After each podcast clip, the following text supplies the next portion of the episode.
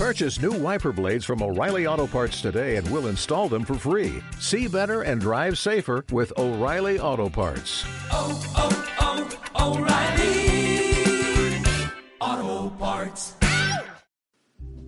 Hola amigas y amigos de Reescribiendo tu Destino, ADN Cósmico, Meca Radio TV y de todas las redes cibernéticas. ¿Cómo están? El día de hoy, 11 de junio año 2020, me gustaría conversarle acerca de las atronadas caídas del prestigio, de la reputación, que muchas veces duele más que un gran golpe físico o un encierro temporal en la prisión. Y sí, en ciertas ocasiones también, la estrepitosa caída del prestigio precede a la pérdida de nuestro negocio y de nuestra familia, y anuncia un final lamentable de la vida misma y un encierro largo en la prisión. Pienso que ustedes, con acierto, están imaginando ya de qué astro voy a conversarles. Pero antes, permítame unos instantes para esclarecer una preocupación recurrente que forma parte de las preguntas que frecuentemente me hacen los padres. Estamos muy preocupados. Estamos esperando el nacimiento de nuestro bebé y debe de nacer unos días antes del próximo eclipse de sol.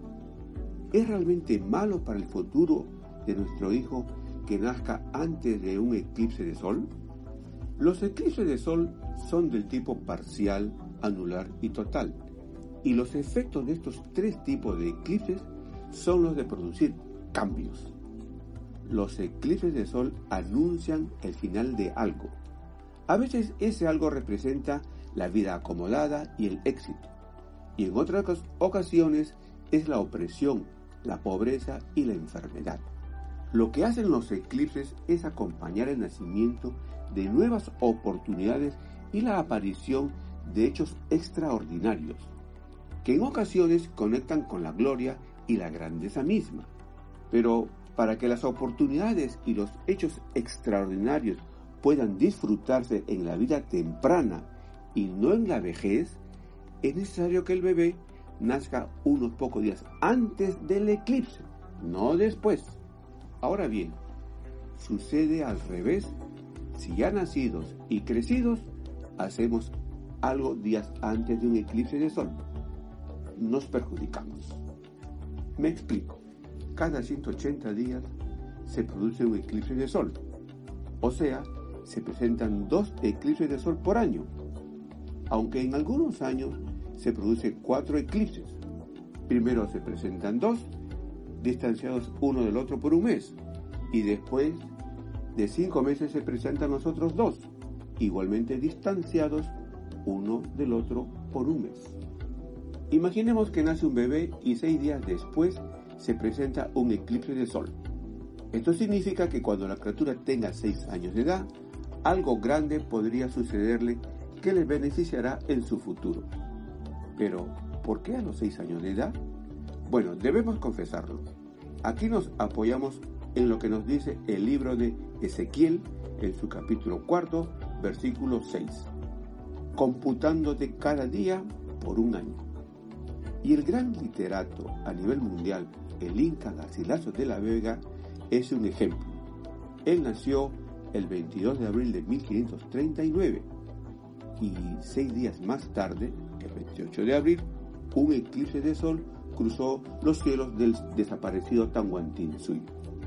Cuando el niño Garcilaso de la Vega cumplió seis años de edad, era ya un quechua hablante. Bien, a esta edad empezó sus estudios de español y pocos años después aprendió el latín. Ambos idiomas le sirvieron en su carrera de escritor y como traductor.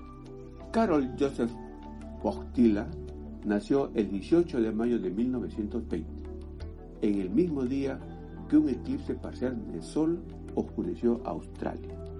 Él se convirtió en Juan Pablo II y en su pontificado visitó Australia, una zona del planeta que él debía visitar para entrar en el cumplimiento de su misión pastoral.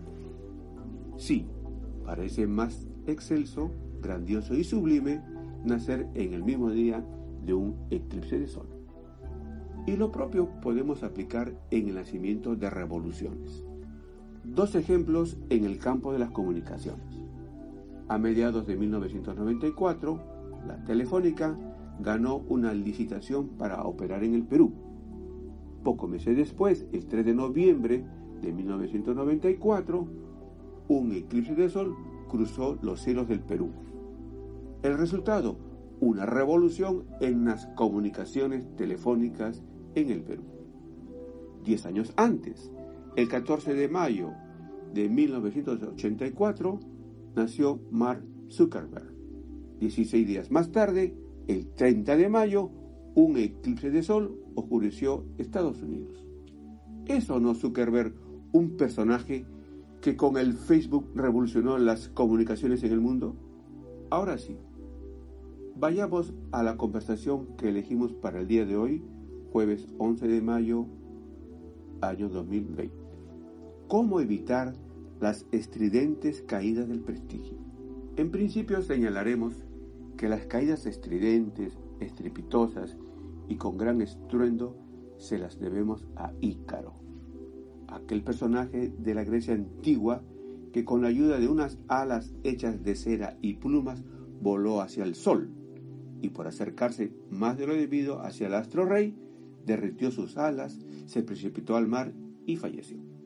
En el horóscopo, Ícaro es representado por un triángulo con la punta hacia la tierra, atravesado por una línea horizontal que simboliza la caída.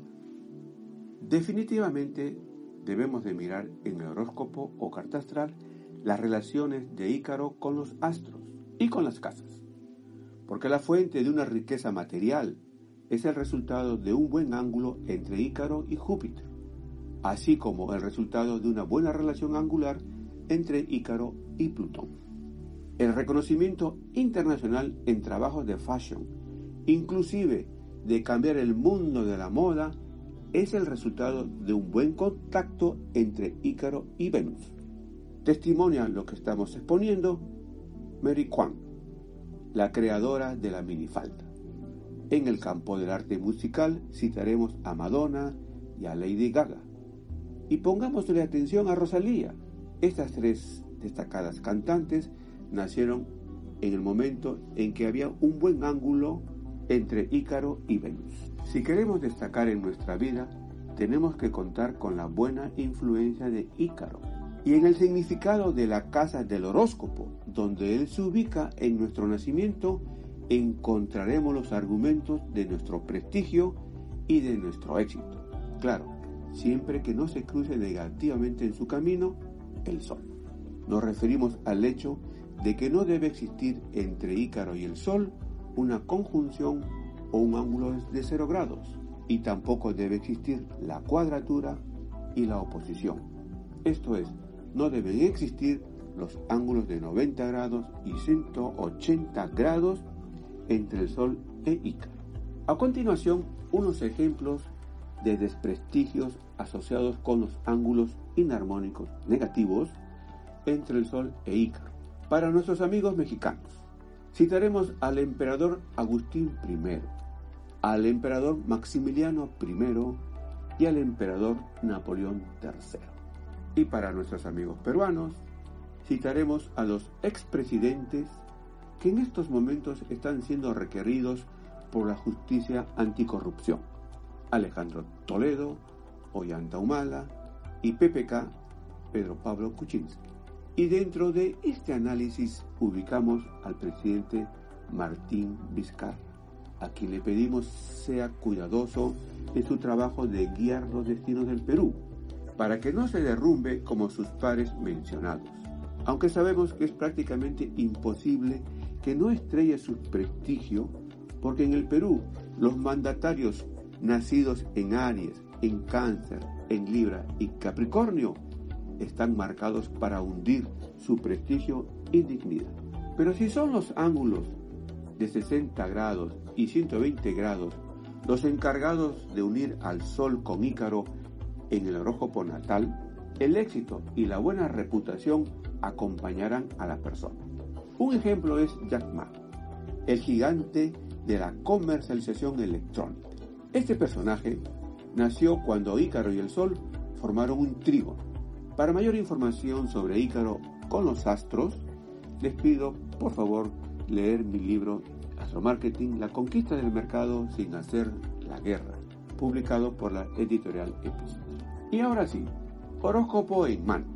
Señalamos que si Ícaro se ubica en la casa 1 de nuestro horóscopo natal, Ícaro inyecta prestigio a nuestra actitud, a nuestra aptitud y a nuestra personalidad, y también a nuestro cuerpo físico. Antes de pasar a la casa 2, les digo a los que aún no tienen su horóscopo, solicítenmelo ingresando a mi página web y se los envío de cortesía. Bueno, si Ícaro se ubica en la casa 2, son la economía y las finanzas personales las llamadas a ser sobresalientes, a tener un alto vuelo y solo les sobrevendrá una destrucción, o sea, perderemos todo lo que hemos ganado, si Ícaro forma aspectos negativos con el Sol o con algún astro de alta importancia. Ícaro en la casa 3 nos dice que nuestra comunicación será sobresaliente, que son por las palabras y los escritos alcanzaremos gran prestigio. Pero si Ícaro tiene un mal contacto en la casa 3, es posible que el niño escolar pierda el interés por el estudio y que algún vecino nuestro pierda su prestigio. ¡Wow! ¿Acaso nuestro horóscopo puede afectar a nuestro vecino? Sí. Por esto es por lo que es muy importante saber qué día mudarse de casa para no afectar a nuestros vecinos y que ellos tampoco nos afecten. Ícaro en la casa 4 señala a una familia de gran progreso, pero sujeta a reveses. Claro, si este astro, Ícaro, no está bien ubicado dentro de esta casa, casa 4. Aunque lo más probable es que la persona con Ícaro en la casa 4 sea quien se desprestigie y haga pasar vergüenza a su familia. Ícaro en la casa 5 puede llevarnos a ganar muchísimo dinero en la bolsa de valores, pero también llevarnos a vivir un rechazo a nuestro prestigio por causa de las relaciones sentimentales. Sí, por cierto, aquí podría cumplirse lo que nos dice la Biblia, que nuestros errores lo pagan nuestros hijos. Ícaro en la casa 6 permite que destaquemos en el trabajo y la pérdida del prestigio podemos salvarla si tenemos una mascota. ¿Por qué? Porque la mascota es el ser que tiene el compromiso cósmico de poner el pecho por su amo. Ícaro en la casa 7 nos habla del alto prestigio que alcanza o puede alcanzar nuestra pareja. Entonces, es a nuestra pareja a quien tenemos que conversarle acerca de la importancia de no caer en la vanidad. Ícaro en la casa 8 nos dice que podríamos perder el prestigio, bienes y dinero por evadir los impuestos. Asimismo nos dice que nuestra pareja está destinada a tener un alto desarrollo económico. Ícaro en la casa 9 puede facilitarnos una mudanza al extranjero y que alcancemos una alta posición económica y gocemos de un gran prestigio en el extranjero. Pero cuidado, esto podría ser una trampa una trampa con letras mayúsculas. Ícaro en la casa 10 es la ubicación excelente para destacar grandemente en nuestro trabajo, en nuestra profesión, en nuestros negocios y luego perderlo todo. Pero si Ícaro se ubica en la casa 11, son nuestros amigos los que están expuestos a precipitar al abismo su prestigio. No en vano, nuestros mayores nos aconsejan diciéndonos que tenemos que saber elegir a nuestras amistades. ¿Y qué pasa con Ícaro en la casa 12? Ícaro en la casa 12 permite los reconocimientos y condecoraciones por trabajos de investigación en laboratorio, pero también podría enviarnos a un largo destierro o a una prisión. Ahora bien, ¿cómo contener a Ícaro?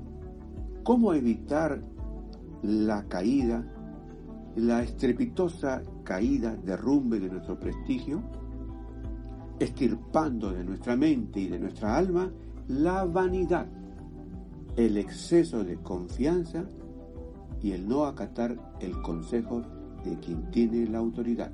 Sobre todo esto último, tenemos que acatar las orientaciones, los consejos, algo que no hizo Ícaro y por eso se derrumbó.